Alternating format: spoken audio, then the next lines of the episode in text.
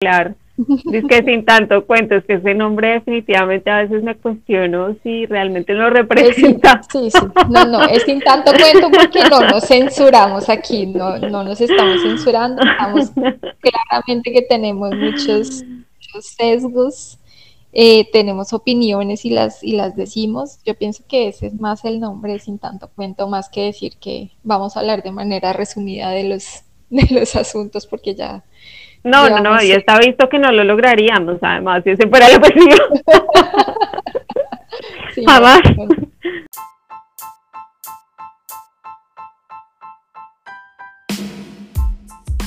Hola a todos, nosotros somos Jimena Roncancio y Lorena Bendaño y les damos la bienvenida a nuestro podcast Sin Tanto Cuento, un espacio a través del cual pretendemos discutir y analizar temas de forma fresca y relajada basándonos en información científica, académica incluso en experiencias del día a día que nos ayudarán a entender mejor los asuntos que vamos a tratar.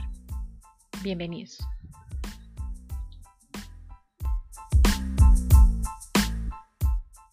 Estamos viendo ahora mismo las olas de calor en, el, en el hemisferio norte, ciudades en Canadá que tienen temperaturas de 50 grados centígrados, 50 grados centígrados.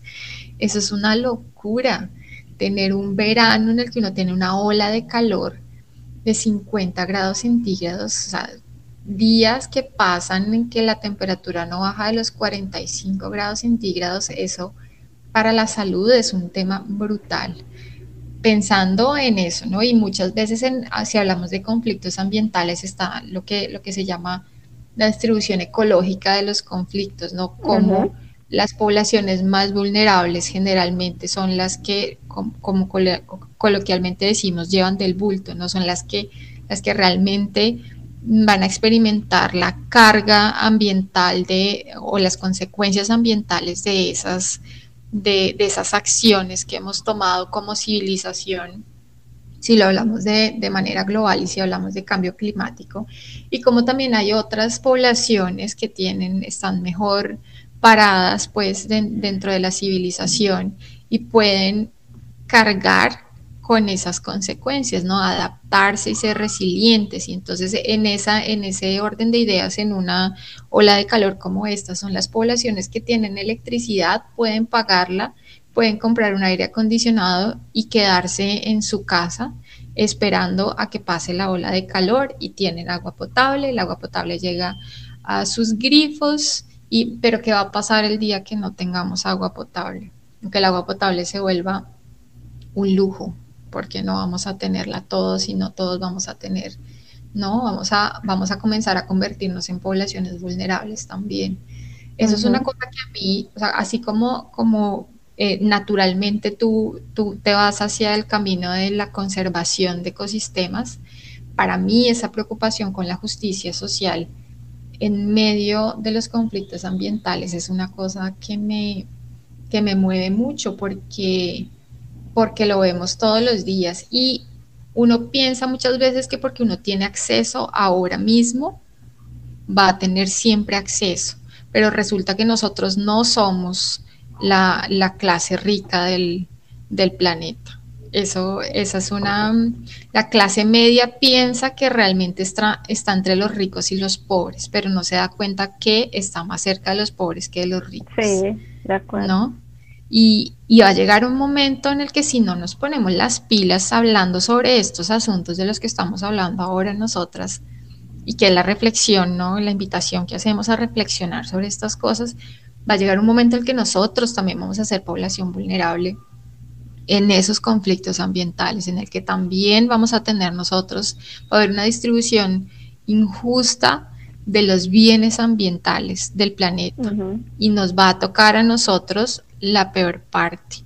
Y ni que hablar de la población más pobre. Es la primera población que va a morir, es la primera población que va a migrar, en fin, que, es, que, que va a sufrir de, de inanición, ¿no? Ni, ni comida, ni agua, ni calor ni frío, cualquier extremo los va a tocar primero. Entonces, eh, para mí es una preocupación que deberíamos tener real, real, de sentarnos a hablar del tema, de sentarnos a reflexionar qué estamos haciendo nosotros, aunque sean acciones pequeñas, para parar con esos, em, con esa, esa, ese pensamiento de traer y de ahí están los perros de Lorena. También están de acuerdo Morita y Max querían intervenir. Querían intervenir. Sí, de opa. Aquí también. Y ahora la ambulancia también quería participar. es, es una alerta. Que yo, sé, yo, sé, que a veces esto, esto suena muy alarmista y suena muy... Em, no, para muy nada. pero, pero es que uno lo ve, yo lo veo tan cercano y tan cada vez tan inminente, un cambio global real y, y brutal además. ¿Por qué? Porque somos una civilización que no, que no se ha preparado para esto en, términos de cambio climático, nosotros no estamos preparados ni nos imaginamos qué es lo que puede pasar con, eventos extremos, inundaciones por el derretimiento de, de, los polos en las ciudades costeras, falta de alimento y grandes hambrunas porque los ecosistemas ya no van a poder producir los alimentos donde siempre los hemos producido porque habrá cambios en el clima del planeta y ya las regiones van a cambiar. Se está hablando de un cambio ya de, hay, un, hay, una, mm, hay una dinámica oceánica muy importante en el Atlántico, que es que el agua se calienta en el, en el Ecuador y comienza a distribuirse hacia arriba. Va subiendo hacia el hemisferio norte. Cuando llega al polo norte se enfría y se va hacia abajo, es como una cinta se va y se, y se devuelve y llega, y eso pasa en ambas direcciones, ¿no? Tanto hacia el polo sur como hacia el polo norte. Y eso define todo el clima, tanto de América del Norte como de Europa, donde están las Islas Británicas y toda, toda la Europa linda y maravillosa que usted ve en, en el Instagram, y hacia el sur también, ¿no? Entonces, Suramérica y África. Y si cambia esa dinámica, si para de fluir el agua de la manera en la que, en la que siempre fluye, va a cambiar completamente el clima del planeta. Entonces, por ejemplo, Europa ya no va a tener em, veranos tan cálidos eh, y eso tiene como consecuencia, obviamente, que entonces los cultivos van a cambiar de, de momento, ¿no? Ya no van a ser en el mismo momento o incluso en los mismos lugares, porque comienza entonces a distribuirse el calor de una manera diferente y las lluvias comienzan a distribuirse de una manera diferente. Y en fin, estamos hablando de una crisis global que puede ocurrir, sí, yo, estamos hablando de la película 2012, eso es lo que pasa en 2012, obviamente llevado al extremo.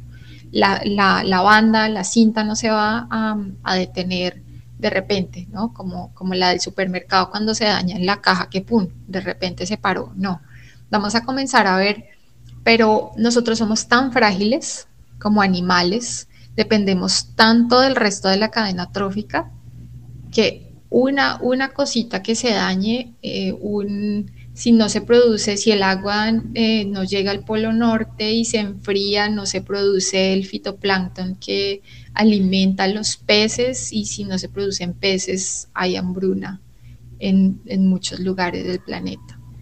Eh, entonces son cosas pequeñas, son cosas pequeñas que irán ocurriendo y que han ido ocurriendo eh, durante todos estos años y que se ha ido alertando cada vez más y no, y no pasa nada. ¿No? Como civilización no actuamos.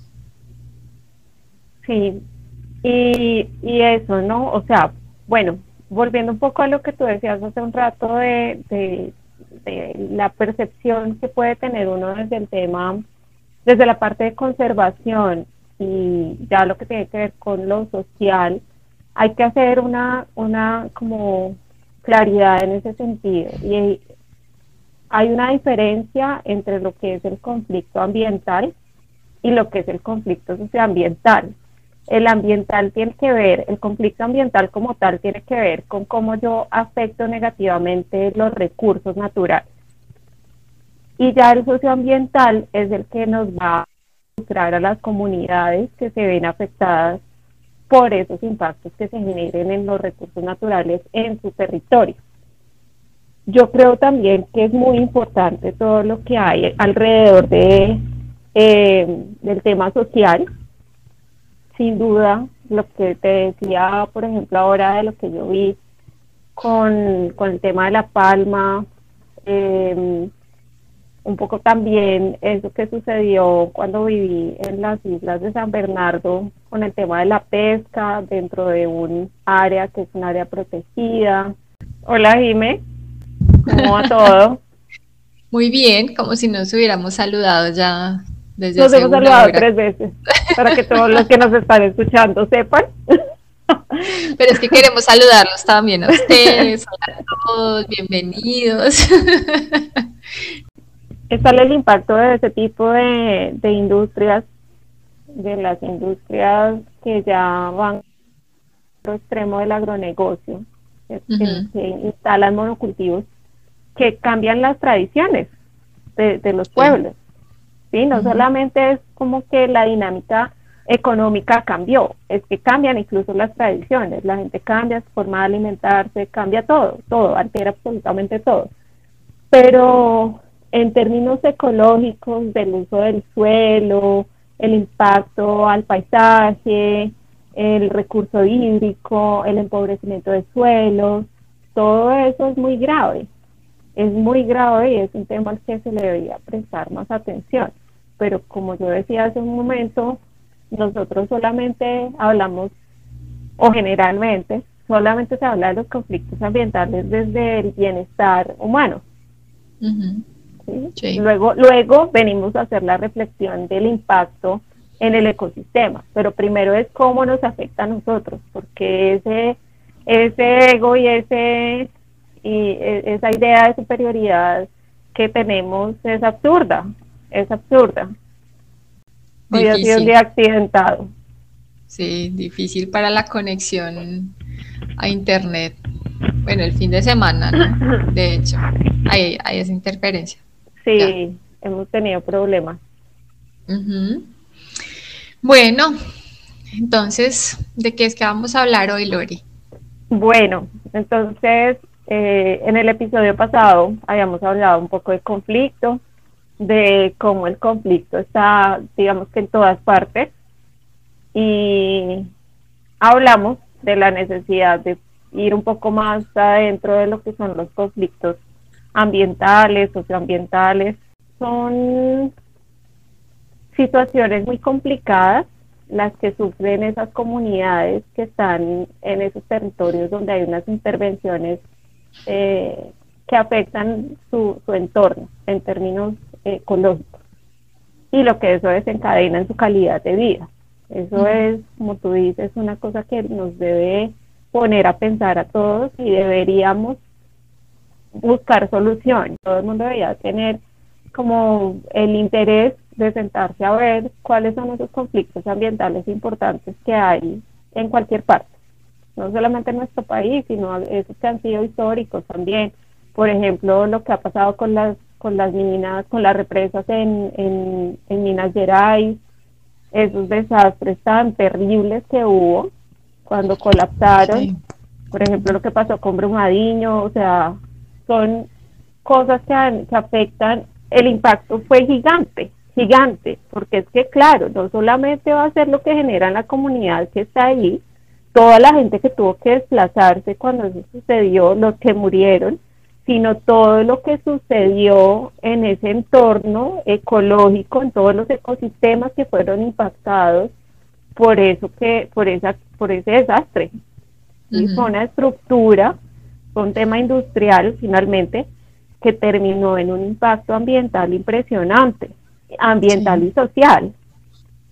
¿no? Es lo mismo que, que pasó hace uno o dos años cuando yo estaba en Brasil, no sé si tú también estabas en ese momento allá, pero el caso, sí, pero el caso es que donde yo vivía, pues que era costero, fue impresionante cuando empezamos a ver que las playas estaban llenas de petróleo. ¿sí? O sea, es una cosa y, y luego entonces se genera la investigación para ver de dónde era que venía eso y venía de muchos kilómetros de lejos, venía, o sea, ahí te das cuenta tú que es que el impacto se genera en un lugar, pero eso arrastra con lo que se encuentre. Y fueron muchas playas donde la gente se daba cuenta que habían pedazos, o sea, era lleno de, petróleo. Imagínate la cantidad de animales que fueron afectados por eso, de corales, o sea, es una cosa impresionante y, la, y, y, ahí viene el problema, ¿no? Porque entonces, cuando suceden ese tipo de derrames de petróleo, por ejemplo, en un cuerpo de agua, se afecta el recurso hídrico, se afecta la fauna y por consecuencia el tema económico de la gente que vive de la pesca. Entonces, hay que empezar a pensar de esa manera. Yo sí creo que, como decías tú hace un rato, no hay cómo desligar. Lo hemos dicho siempre en otros, en otros episodios. Uno tiene que pensar a tener un pensamiento mucho más amplio, porque tenemos la costumbre de pensar eso, que todo, eso pasó solo aquí. Hubo un derrame de petróleo aquí, y eso se va a quedar aquí. No, o sea, eso no se va a quedar aquí, eso va a llegar a muchos lugares y va a generar muchos problemas en muchos lugares. Yo estaba escuchando una conferencia hace un tiempo sobre conservación de páramos y no sé por qué le presté tanta atención a esa frase, pero me generó mucha incomodidad. Y es em, el hecho de que nosotros pensamos, decían, en Colombia hay no sé cuántos páramos, no, o sea, los páramos no están en Colombia, Colombia se instaló en los páramos y nosotros llegamos aquí. Y eso es lo que uno tiene que, que, empezar a entender. O sea, que yo estoy aquí donde ya había una cantidad de recursos y soy yo quien tiene que ver cómo los administra bien. Tenemos que empezar a ser mucho más conscientes de la forma en la que actuamos lo que decías tú hace un rato, o sea, uno necesita volverse un consumidor responsable en todos los sentidos. ¿Cuánta agua necesito yo realmente gastar al día para bañarme, para alimentarme? ¿Realmente necesito prender la luz en este momento? ¿De verdad necesito usar mi celular en este momento? Sí, puede ser muy cansón, muy todo, pero si nosotros tenemos la idea de pensar en tener un, planeta sostenible, que además se vuelve ya una palabra tan de moda que a nadie le importa. y Todo es sostenible. Pero pues, ¿y qué es sostenible? La gente, y la gente se queda callada. Que no, o sea, es sostenible, pero ¿qué es sostenible? No, o sea, la, la sostenibilidad no puede ser una moda. La sostenibilidad tiene que ser un concepto rodeado de acciones de todos. Eso es lo que sí, yo creo que esa es una reflexión importante. O sea, si hay que empezar a pensar, no qué hago yo para cambiar, sino qué hago yo para que esto no vaya peor. Por otro lado, em, por ejemplo, actividades eh, de extracción como la minería tienen unos impactos impresionantes en el paisaje, pero además cuando tú vas a ver algunas regiones donde se están donde hay o donde se han instalado o se pretende instalar proyectos de minería, eh, la ruptura de los corredores biológicos es una cosa gravísima. Y hay soluciones que, que han diseñado para este tipo de proyectos, pero eso no quiere decir que se solucione totalmente el impacto negativo que se está causando.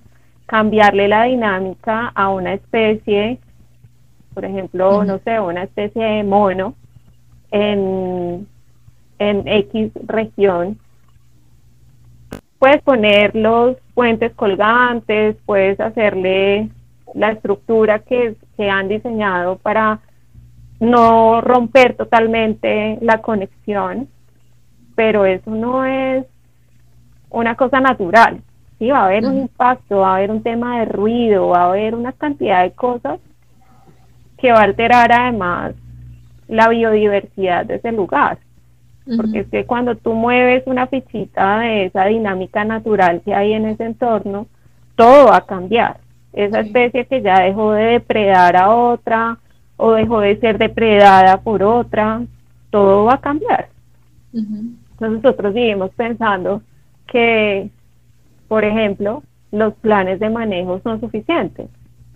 ¿Sí? bueno, yo voy a, ya hicieron el estudio de impacto ambiental y entonces eh, las medidas que debo tomar para corregir estos impactos negativos son estas y, y ya. Y no, no es así. No es de esa manera. Entonces, bueno, yo, yo creo que hay muchas cosas que uno tiene que entrar a pensar de una forma diferente, porque siempre hablamos desde nosotros. Yo pensé que debe haber un término medio y yo, y yo te entiendo porque sé que, mm, que tú eres ah, eh, eh, ambientalista heavy, o sea, radical.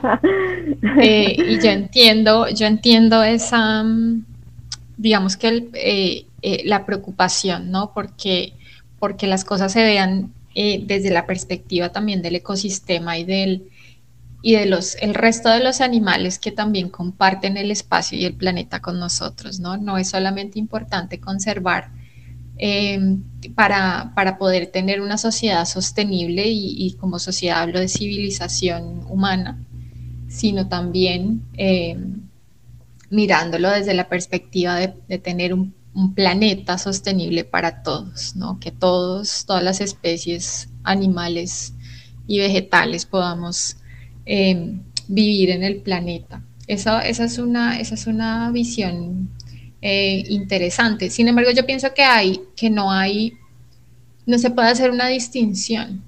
Mientras no haya un equilibrio ecológico, mientras no respetemos esas, esas dinámicas naturales en los ecosistemas, no va a haber una sostenibilidad social y, no para la, para la civilización. No, a veces en la, en la mente de las personas parece que son cosas eh, divisibles, ¿no? Que, uno puede hablar de, sostenibilidad en términos de conservación ecológica y, puede además hablar de sostenibilidad eh, em, como una paradoja social, ¿no?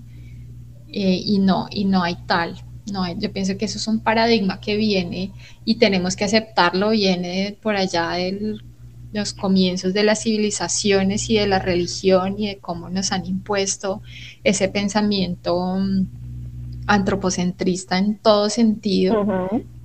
Y mm, a mí, a mí lo que me preocupa un poco es em, que es que ya somos demasiados, ya somos demasiados, o sea, un conflicto ambiental en, en toda su magnitud es la cantidad de personas que viven en este planeta que no hay planeta suficiente para vivir de esa manera que nos, que nos impone a veces el modelo, ¿no? De consumir y de tener cosas lindas y de, y de, vivir una vida feliz porque yo tengo muchas cosas, porque viajo a muchos lugares, porque, en fin, todas estas cosas que, que, que todos eh, nos estamos repensando un poco ahora, bueno, no sé si todos, pero por lo menos muchos sí, Em, y no hay, digamos que en ese, en ese pensamiento a veces no hay cabida para los otros, ¿no?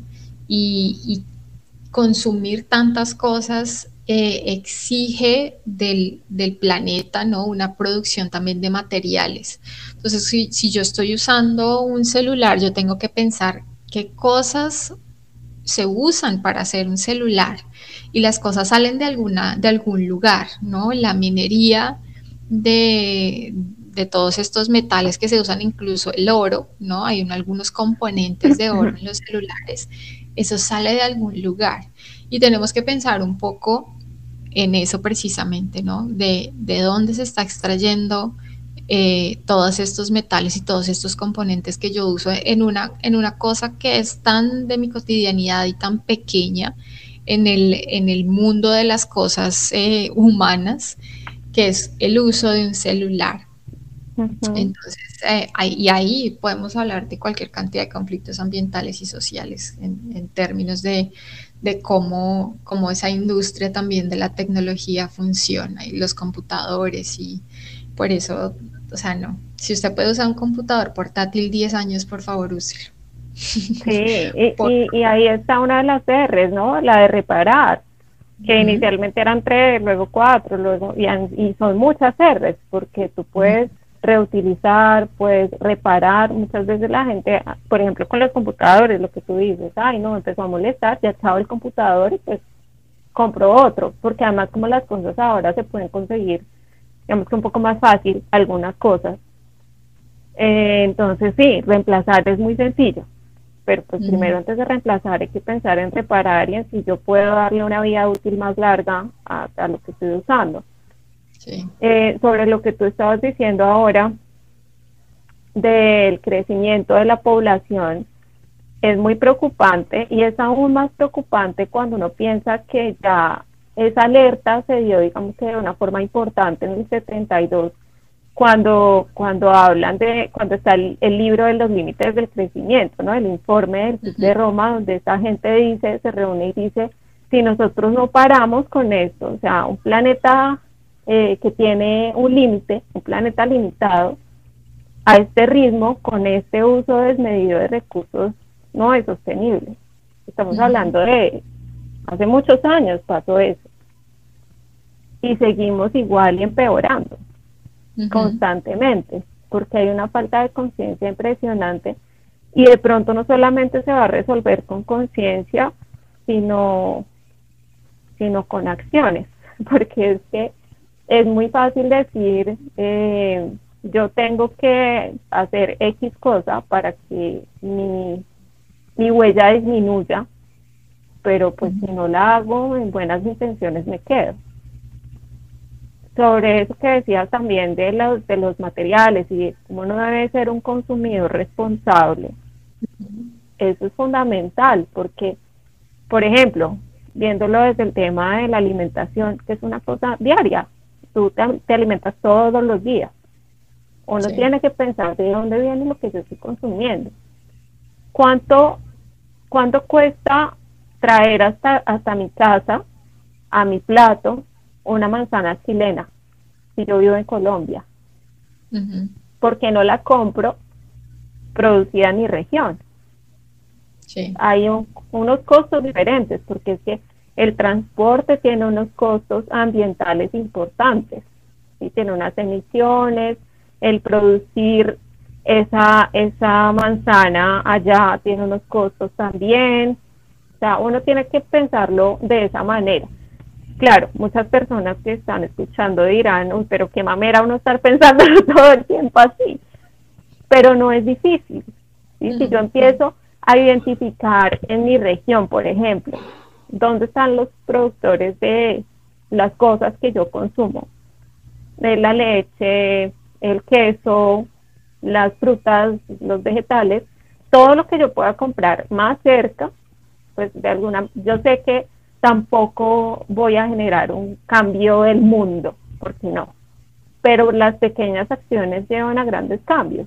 Y si todas las personas empezamos a cambiar nuestro comportamiento, pues alguna cosa se podrá hacer.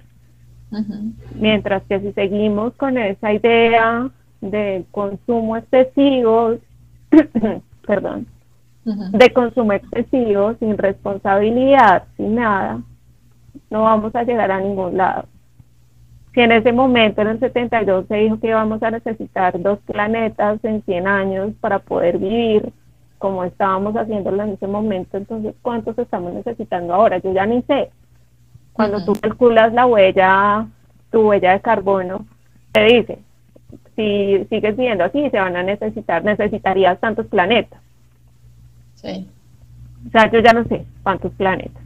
Yo, yo, yo, he intentado cambiar un poco ese, ese dilema y ese paradigma pensando en que eh, también hay otras corrientes de pensamiento, ¿no? Ahora hay mucha gente hablando de minimalismo y yo sé que hay muchos extremistas en esto.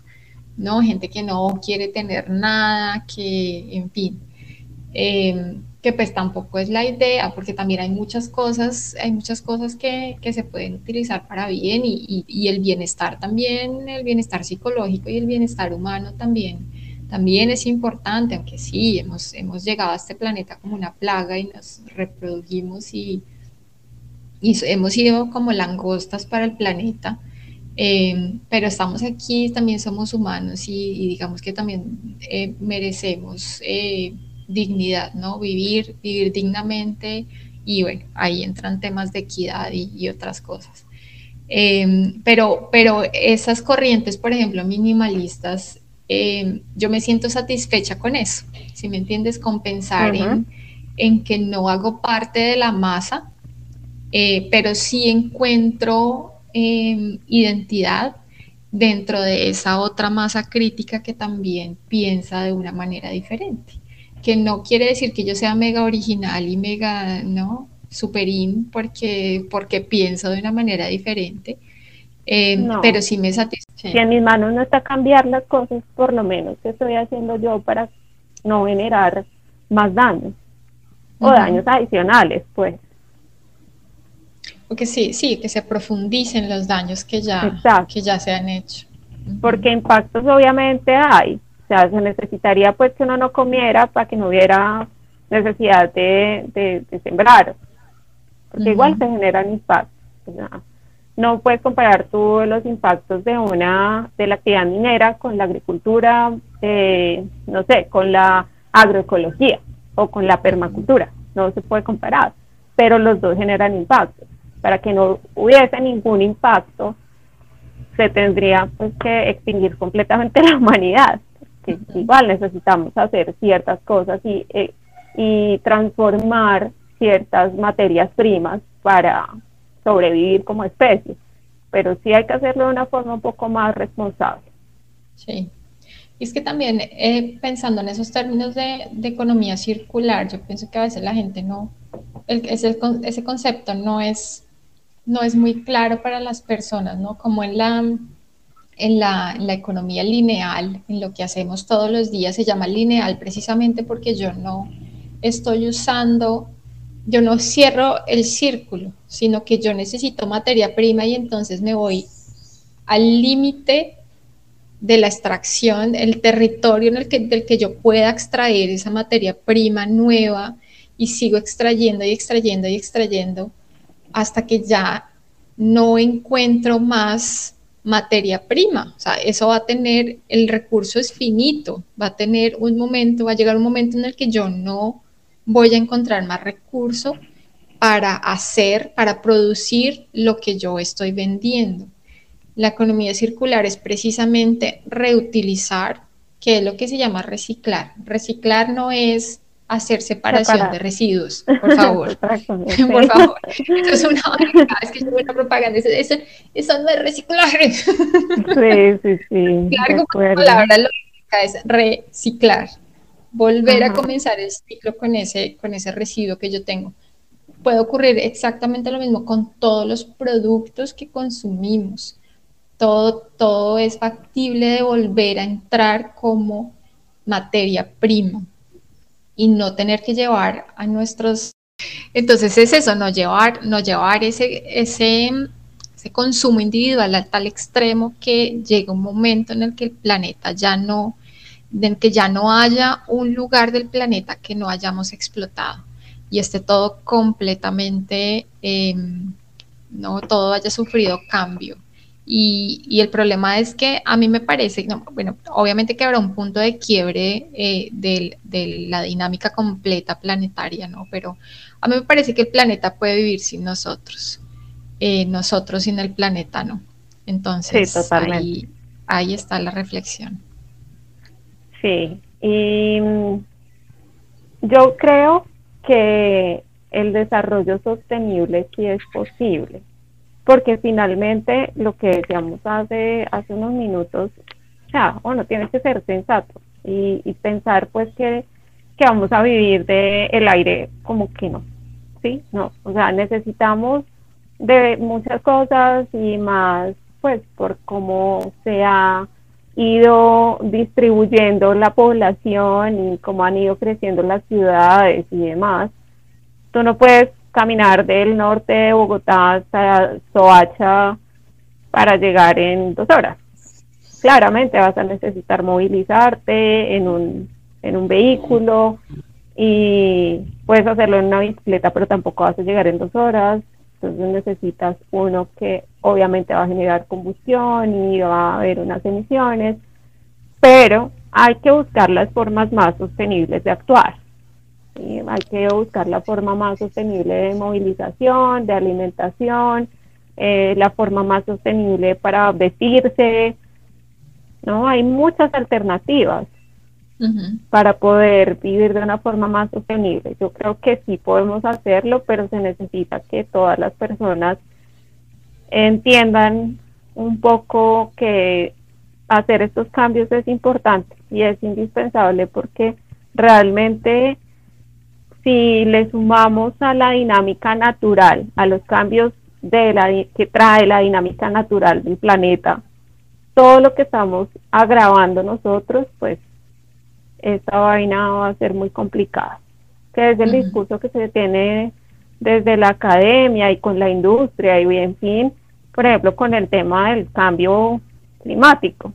¿no? Pues sí, claro, hay unos procesos naturales y hay unas cosas que no dependen necesariamente de las actividades humanas, pero sí hay que tener claro que esas actividades nuestras están acelerando unos procesos naturales y están generando que hayan unos cambios que podrían no estar sucediendo ahora, sino muchas décadas hacia adelante. Sobre todo de una manera tan acelerada, tan acelerada y que nosotros como civilización no tenemos la capacidad, es decir, como especie, no tenemos la capacidad, no, no vamos a tener la capacidad y eso va a traer unas consecuencias muy tristes muy tristes, Que ya las está trayendo, ¿no? Que ya las está trayendo. Lo que tú decías hace, hace pues hace unos días vimos que una persona estuvo bajo el sol, no sé si en una playa o algo así, tal vez en España. Yo escuché la noticia así como, como sin estar prestando atención, la escuché muy de lejos, pero se murió porque estaba a una temperatura exagerada y se murió, ¿sí? sí. O sea, eso, eh, claro, esta persona se expuso directamente al sol, pero va a llegar un momento en el que probablemente no vamos a tener aires acondicionados porque, no sé, la capacidad de generar energía eléctrica no va a dar y no todo el mundo va a tener acceso, la gente se va a cocinar literalmente y se va a morir deshidratada. Hay una película en Netflix que yo vi hace poquito que me pareció un poco loca porque yo dije, mm, yo no sé si, porque mientras haya sol hay capacidad de producir energía y si estamos hablando de los años, no sé, del 2100, probablemente ya tengamos una tecnología, ya tenemos una tecnología de producción de energía eh, solar que es, que es buena. Pero entonces la, el, no me acuerdo cómo es el nombre de la película, pero yo sé que la, la van a encontrar por ahí en Netflix que hablaba precisamente sobre cómo em, surgió una iniciativa de crear em, y, esto, y esto, es, eh, esto es cierto, ¿no? La, las geociencias en general, la bioingeniería y la eh, ingeniería, no me acuerdo cómo se llama esto, geoespacial, una cosa así, que están mirando soluciones al problema de producción de energía o al problema del cambio climático, eh, mirando mecanismos físicos en los que podríamos cambiar, por ejemplo, la dirección de los rayos del sol para, para producir energía desde fuera del planeta, ¿no? desde fuera de la atmósfera o, o reciclarla, unos espejos gigantes, por ejemplo, en los que se pudiera producir energía y en esta película es, una cosa de energía atómica eh, y, cambian de... Mm, eh, es, pero es que me voy a acordar. Es una cosa, el, el... No, no me acuerdo. Es algo del tren. Eh, es, un, es una paradoja, ¿no?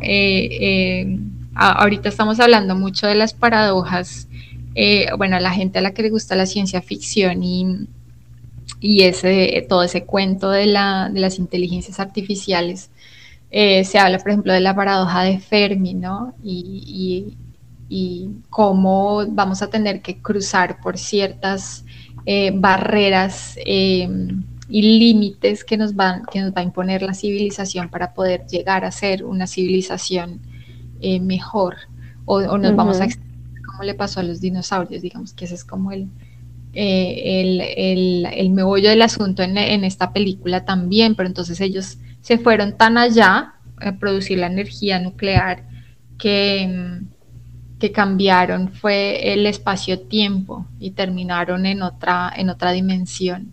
Una película muy loca, pero que yo decía. Sí, medio frita. Sí, yo decía, digamos que, bueno, para los que no me conocen, eh, no me conocen, esa es la clase de cine que a mí me gusta. A mí me gusta la, ciencia ficción y la fantasía mucho. Eh, pero esto era una cosa que yo decía, no sé si realmente, pero digamos que puede pasar, sí que no, que no alcancemos a generar la energía suficiente para todos en un momento claro, Pero además, pero además, yo pienso que sí, claro.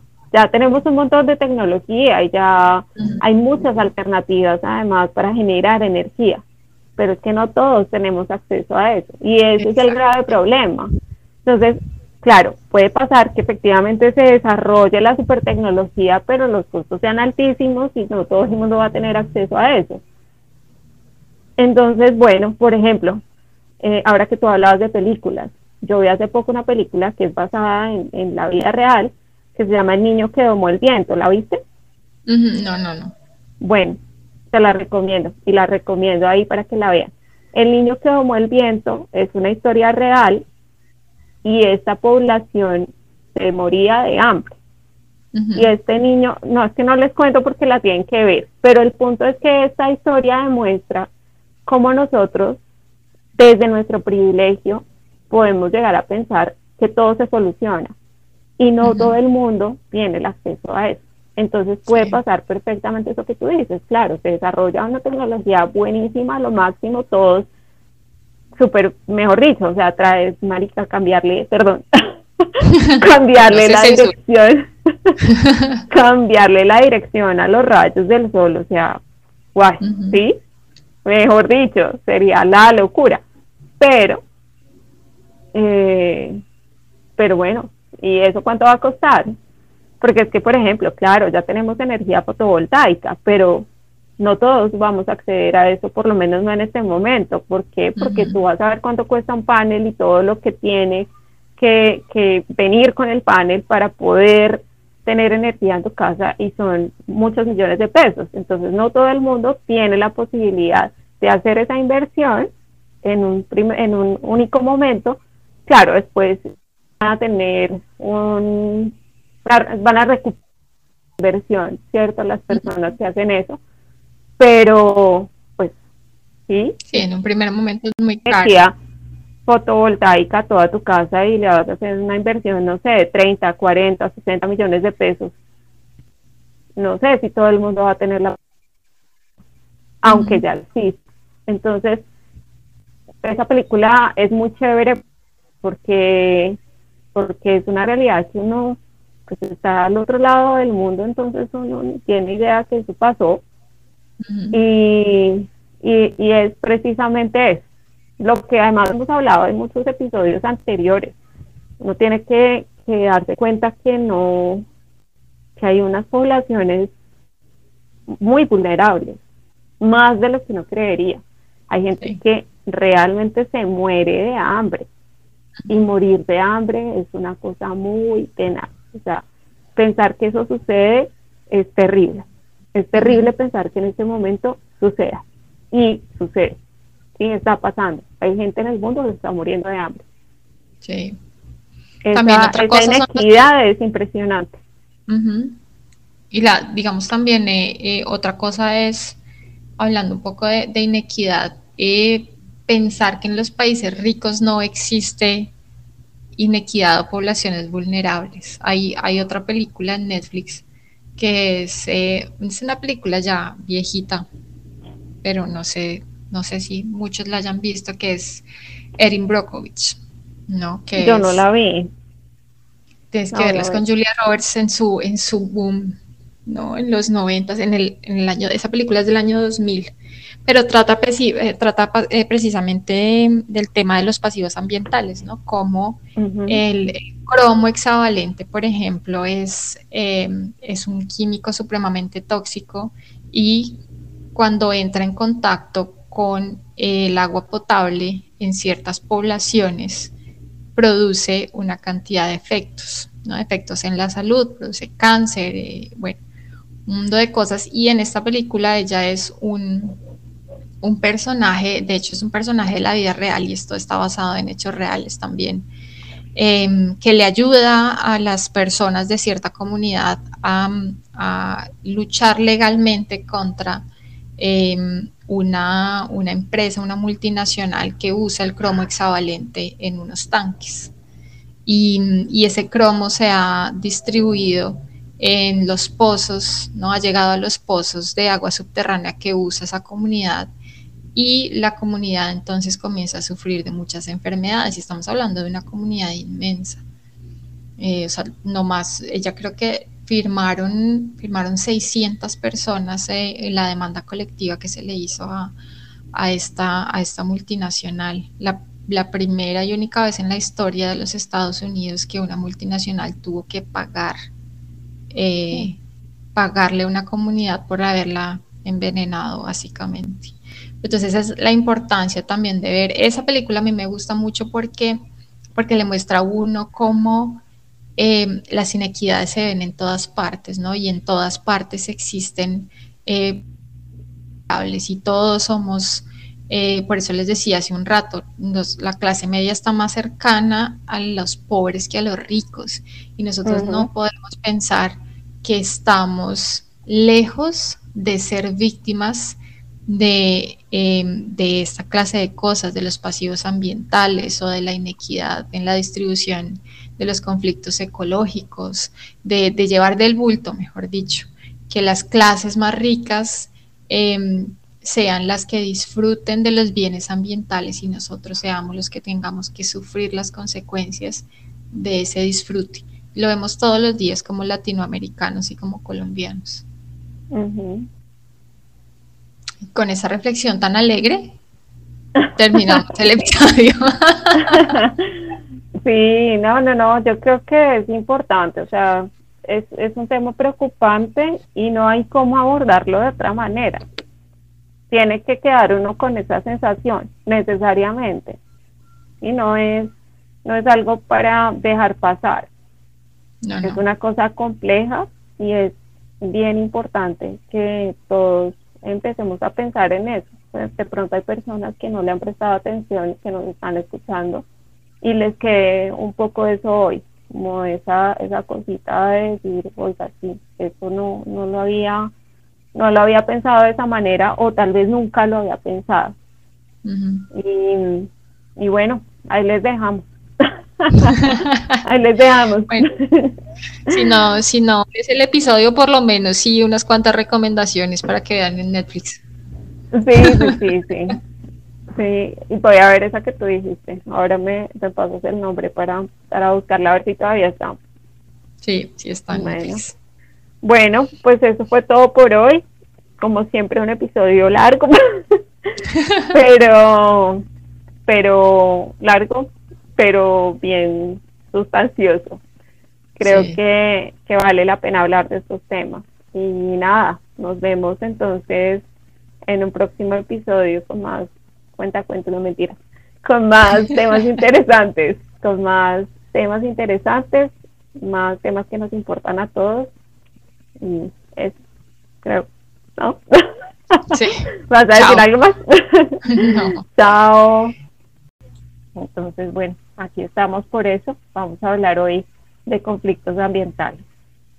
Conflictos ambientales como de una manera más global, ¿no? Em, digamos que la vez pasada habíamos hablado desde nuestras experiencias, dando un poco una introducción a este tema de conflicto ambiental que es tan como tan necesario, ¿no? Precisamente por eso, por eso poníamos eh, en ese episodio eh, por qué deberíamos hablar más ¿no? de, de conflicto ambiental. Y me parece que también las circunstancias en las que estamos viviendo hoy, ¿no? Em, la perspectiva de salir de la pandemia ha también desnudado muchos, eh, muchos de estos conflictos, ¿no? De, eh, sobre repensar un poco el desarrollo em, o la, el, el, modelo de desarrollo que seguimos ahora, ¿no? Eh, neoliberal, ¿no? Un poco ese, ese, todo ese asunto de la economía lineal en vez de, hablar de, economía circular y cómo estamos ahora entrando en ese camino de la economía circular por la importancia que eso tiene. Y es un tema que, del que debemos tratar, pero pues obviamente eh, con un poco más de, mm, tal vez de herramientas, ¿no? De conceptos y, sería interesante eh, por eso precisamente traerlo a colación en este episodio. Sí, de acuerdo. Que es precisamente ahí de donde muchas personas dicen que surgen eh, esos conflictos socioambientales, ¿no? cuando la industria funcionaba sin ningún tipo de responsabilidad ambiental. Simplemente había producción y producción y producción y como que nadie le prestaba atención a qué iba a suceder más adelante con esos recursos que se estaban usando pues de una forma desmedida y sin ningún control.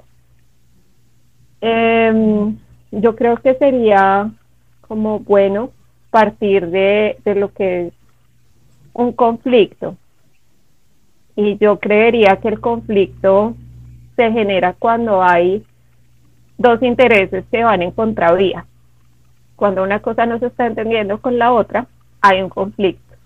Es como, como con las parejas. Mientras los dos están de acuerdo, todo funciona muy bien. Pero cuando hay una persona que está en desacuerdo con una actitud del otro, se va a generar un conflicto. No necesariamente un conflicto eh, digamos que grave, pero sí va a haber una, un primer encuentro de, desacuerdos, ¿no? Es precisamente eso lo que se traslada al tema ambiental con, con unos agravantes importantes, porque cuando nosotros hablamos de conflictos ambientales, tenemos unas consecuencias muy complejas, ¿cierto? Entonces, eh, bueno, yo creo que podemos partir de ahí, de lo que son los conflictos socioambientales. Sí, hay una definición bien interesante que yo encontré que lo es desde la desde la lo que llaman ahora la mm, política ecológica, no sé si sea el término que se usa en, español, que es que es eh, muy nueva, ¿no? Es muy reciente hablar sobre, sobre esa clase de, mm, asuntos ambientales o ecológicos desde lo político. y, me parece interesante traerla porque, porque dice que un conflicto ambiental es un, como un subset, dice, un subset de, de una categoría grande de conflictos públicos que envuelven problemas tales como la salud, el cuidado de la salud, la raza, la etnicidad, el desarrollo económico y la gobernanza. Y me pareció bien, bien interesante porque da esa, esa globalidad, ¿no? Como los conflictos ambientales, lo que tú dices, sí pueden ser dos intereses que se encuentran, pero mm, en, en, el caso de lo ambiental también son intereses que se encuentran dentro de los territorios y siempre son esas disputas, ¿no? Por, por, eh, por, la tierra, por la conservación, por el desarrollo eh, de, de, los territorios privados, por la calidad del agua, por la cantidad de agua, por la calidad del aire, por eh, los hábitats de las especies, por la disposición de residuos sólidos o líquidos, todo lo que tiene que ver con recursos naturales, son, cosas, el manejo de los em, también de los peligros ambientales, ¿no? Son todas estas cosas y, generalmente son eh, conflictos en los que entra la industria, el desarrollo industrial con eh, las personas que, viven en un, territorio específico. Em, y por eso, por eso es que son tan importantes y es tan importante hablar de ellos. Sí, de acuerdo. Y ahora que tú mencionabas el tema de la tierra, hay personas que también dicen que no solamente esos conflictos surgieron, por ejemplo, en, nuestro país, han surgido porque por el tema de la tenencia de, la tierra. Y yo escuchaba en algún momento, ahora realmente no recuerdo dónde lo, lo leí o lo escuché en alguna conferencia, donde alguien decía que hay dos actitudes frente al tema de la tenencia de la tierra que generan esos conflictos ambientales. Entonces, por un lado están las personas que tienen eh, mucho, que tienen grandes extensiones de tierra y eh, a partir de eso se genera una, una actitud de negocio, ¿no? Entonces, quiero aprovechar toda esta tierra que yo tengo para producir, para ganar. Entonces hay un tema de extracción, hay una explotación del suelo, diferentes actividades económicas alrededor de esta tenencia de la tierra. Y la otra actitud viene del, grupo de personas que no tienen tierra y que por el hecho de no sentirse parte de ese espacio, de ese territorio en el que están, por no tener una, una pertenencia, digamos que, que eh, ¿cómo se podría decir? Más, más física, digámoslo así, por no tener un pedazo de tierra propio, no sienten una responsabilidad frente a lo que es la responsabilidad ambiental, no sienten, no sienten que deban hacer algo por ese territorio, porque no hay una pertenencia. Entonces, como no tengo nada mío, nada de esto me pertenece, no tengo nada que cuidar. Entonces, eh, ahí están los dos tipos de actitudes que se podrían generar, que creo yo que no solamente serían esas dos, pero me llamó la, atención en ese momento eso porque es verdad. Cuando tú no sientes algo propio, de pronto la preocupación no es tan importante. Y por el otro lado, pues claro, el tema económico de quien sí tiene y tiene mucho, que busca lucrarse con la explotación de, ese, de esos recursos en ese territorio. Eso está, eso está bien interesante también porque ahí hay muchos, mucho juego de poder, ¿no? Quien, quien en, este, en este modelo económico, quien tiene em, eh, la tenencia de, la tierra, eh, tiene el poder, ¿no? Si, si hablamos de, em, de extracción, incluso de producción, dentro de la producción también, quien tiene la tierra tiene el poder económico y, y transforma regiones, ¿no? Lo vemos eh, en muchos lugares. Por ejemplo, yo fui este, este fin de semana, el viernes estuve en salida de campo en Puerto Wilches y yo, digamos que sabía de eh, el monocultivo de palma de aceite, pero no, o sea, hay que verlo para poderlo realmente, para que le caiga a uno la ficha y es que son unas extensiones, o sea, no para, no para. Yo, yo, yo pensaba mirando, mirando eh, por la ventana del carro mientras, mientras íbamos hacia Puerto Wilches, entramos, entramos a Puerto Wilches y siempre se entra por las veredas, ¿no? Entonces, eh, generalmente aquí en Colombia las veredas tienen nombres como kilómetro 20, kilómetro 15, kilómetro 8. Íbamos transcurriendo todo el camino y era un camino recto porque obviamente están las parcelas, ¿no? y el, y el, lindero, y por ahí pasan los carros, y, y de al lado y lado, al lado y lado, pero eran hectáreas de palma, Alvarito. Entonces yo decía, Brasil tiene caña de azúcar y nosotros palma de aceite. Es impresionante y todo lo que se deriva de eso, ¿no? Eh, los monocultivos tienen una cantidad de problemas eh, eh, en lo ecológico, ¿no? Estamos acabando con la variabilidad del bosque, eso trae consecuencias en, fenómenos meteorológicos, en humedad, y eso trae consecuencias entonces en quienes están viviendo en estos bosques, ¿no? Que son, que son hechos, que no son naturales también hay mucho helecho entre estas, entre estas palmas, entonces es porque obviamente que necesitan muchísima humedad. Entonces, ¿qué está pasando con el agua en esos territorios también, no?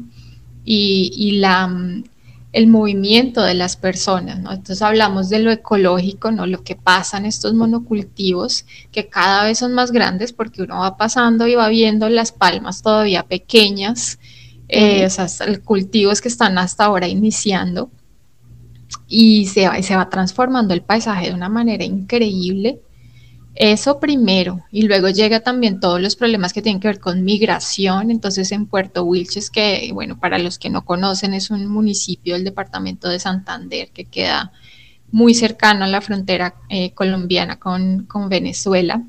Y esto en general es una, es una región pues que siempre ha tenido conflicto eh, conflicto armado, ¿no? Es una región por donde pasan, eh, siempre ha sido corredor de, narcotráfico, de guerrilla y por supuesto entonces paramilitarismo, bueno, tiene una cantidad de, eh, de actores armados y la misma población. Y lo que yo vi fue mucho, em, muchas familias que van y vienen, ¿no? Van a Barranca Bermeja, que es un municipio mayor cercano, o vienen a Bucaramanga, y van y vuelven, ¿no? Y los muchachos entonces están en esa, los muchachos digo yo, los adolescentes y los niños que vienen de esas familias están en esa eterna va y viene, va y viene. Entonces el colegio a veces no es el mismo o se quedan con los abuelos en, en Puerto Wilches o se queda la mamá solamente en Puerto Wilches mientras el papá se devuelve y hace otra cosa en, el, en otro municipio, mientras puede volver al momento de tener mm, que, recoger la palma, ¿no? El fruto de la palma para, hacer la extracción del aceite. Bueno, de esto ahí es donde uno ve, ¿no? Como, como una decisión em, al momento de, hacer producción, de hacer industria, puede cambiar tan radicalmente eh, todo, toda la vida económica y cultural de una región, ¿no?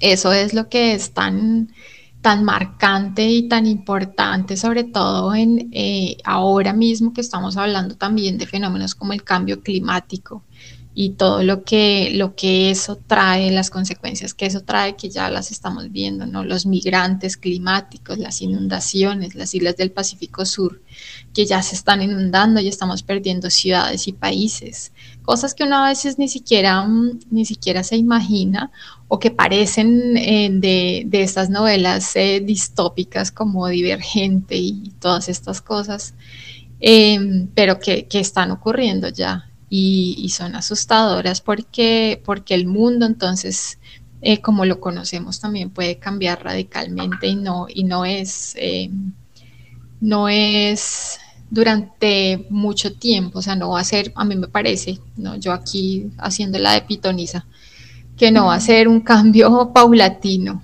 sino que va, a haber un momento en el que definitivamente estamos. Hace poquito salió publicado en, Nature em, un, artículo que ya nos habla eh, de cómo estamos llegando al, punto de quiebre, ¿no? al, tipping point de, de, la naturaleza, del cambio climático, ¿no? de cómo estamos, hemos destruido tanto el ecosistema que los ecosistemas va a llegar un momento en el que mm, la Amazonía, por ejemplo, va a cambiar de ser una selva a ser una sabana, ya naturalmente, ¿no? Porque se deforesta tanto, se lleva al límite al ecosistema, que el ecosistema cambia radicalmente toda la dinámica y toda la, mm, la, relación que tiene con los fenómenos meteorológicos, con la producción de lluvia, cómo se mueve entonces el ciclo del agua en ese eh, ecosistema.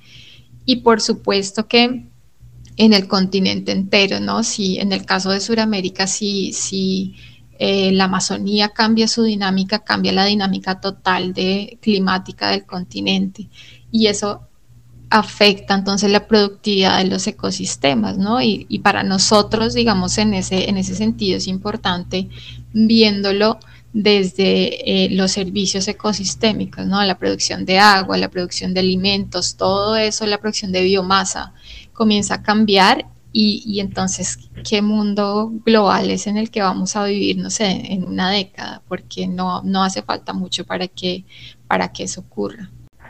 Sí, es cierto, es cierto y es muy preocupante. Yo hace unos días estaba viendo, un poco leyendo sobre el tema de los conflictos eh, ambientales y a mí hay una cosa que me parece muy tenaz y es como esa actitud de superioridad que tenemos los seres humanos. ¿Cierto? Es como tú lees y lo que aparece generalmente en los documentos es como eh, refiriéndose a cómo esos conflictos afectan la calidad de vida de las personas. ¿Cierto? Es, es, es eso, es eh, el conflicto por el, el conflicto ambiental por el agua. Entonces es porque la gente no tiene acceso al recurso, pero pues generalmente tú no ves como que hayan unas reflexiones frente a lo que implica la escasez de ese recurso para el ecosistema como tal. Me hago entender, es como visto desde nuestro lado, es como me afecta a mí como ser humano, pero pues lo demás, que mira a ver. Entonces, eh, eso que tú decías de la palma de aceite, por ejemplo, de la palma, yo estuve hace unos años, en el 2013, trabajando en un tema relacionado con esa industria en el Cesar.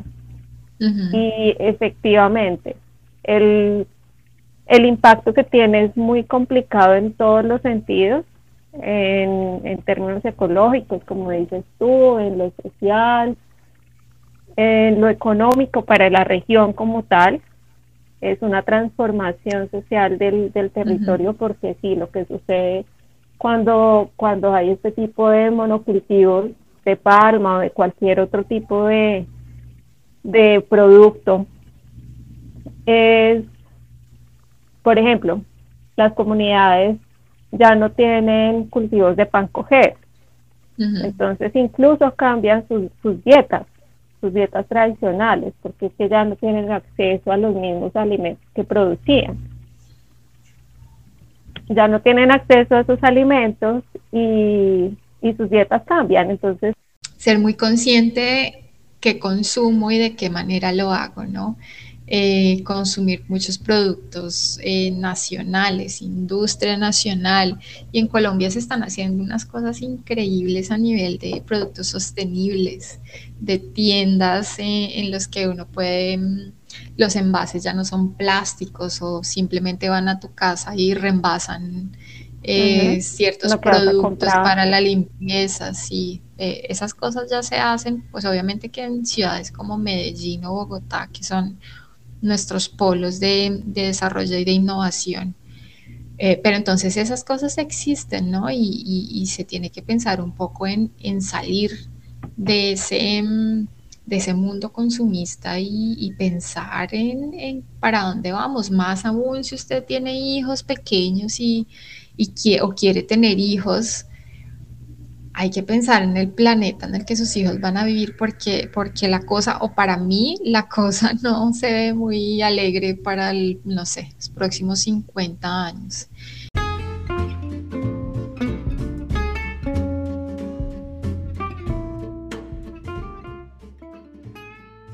les gustó este episodio, no olviden recomendarlo a las personas que conocen. Síganos en Instagram en arroba sin tanto cuento y recuerden que pueden enviar sus comentarios y proponer nuevos temas en el correo sin tanto cuento col gmail.com. Nos vemos en el próximo.